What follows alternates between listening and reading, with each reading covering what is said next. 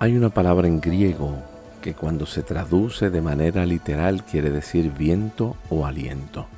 Esta palabra es la palabra numa. En la escritura bíblica en muchas ocasiones se traduce como espíritu. Jesús se refirió al espíritu como el consolador, el que nos guía a toda verdad.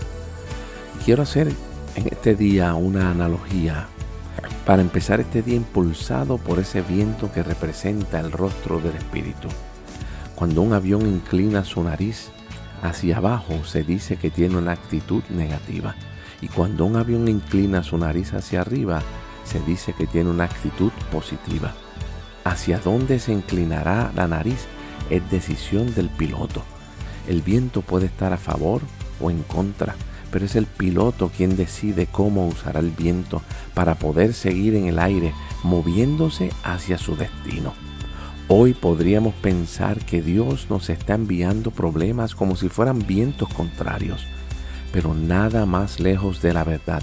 La verdad es que el viento está para ayudarnos a subir la nariz y ser el aire bajo nuestras alas que nos mantiene a flote ante todos los retos terrenales.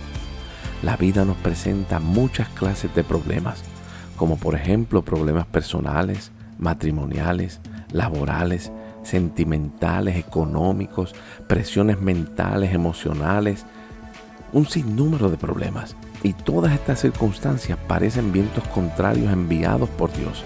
Sin embargo, eso no es cierto. Dios siempre está para ayudarnos. Su espíritu nos puede elevar como viento bajo nuestras alas. Ese viento es quien nos ayudará para elevarnos hoy y no permitir que esas circunstancias nos derrumben. Extiende tus alas hoy y mira de frente al viento para que tu vida se eleve al máximo.